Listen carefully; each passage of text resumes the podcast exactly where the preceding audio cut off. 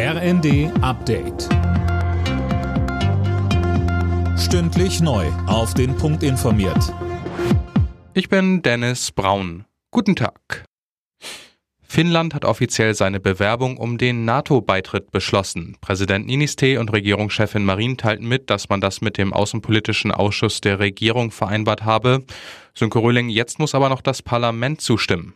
Ja, da gilt eine Mehrheit aber als sicher. Auch in der finnischen Bevölkerung gibt es immer mehr Zustimmung für einen NATO-Beitritt. Genauso wie in Schweden. Da will die Regierung auch noch heute über einen NATO-Beitritt entscheiden. Blockiert werden könnte das allerdings noch durch das Veto der Türkei.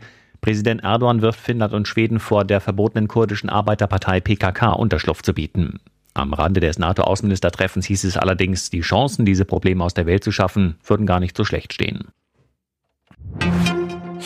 In NRW wird heute ein neuer Landtag gewählt. 13 Millionen Menschen sind aufgerufen, ihre Stimme abzugeben. Die Umfragen deuteten zuletzt auf ein Kopf-an-Kopf-Rennen zwischen CDU und SPD hin.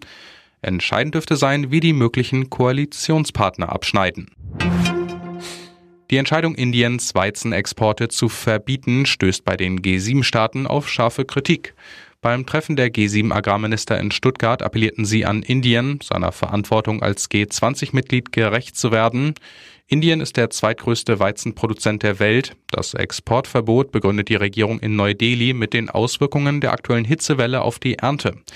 Bundesagrarminister Özdemir warnte vor apokalyptischen Folgen. Ich sehe das sehr kritisch, denn wenn jetzt alle anfangen, solche Exportbeschränkungen zu machen oder gar die Märkte zu schließen, wirkt es nochmal krisenverschärfend.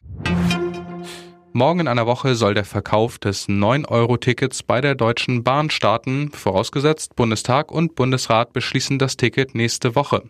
Bayern droht allerdings mit einer Blockade im Bundesrat, sollte der Bund die Kosten nicht voll ausgleichen. Alle Nachrichten auf rnd.de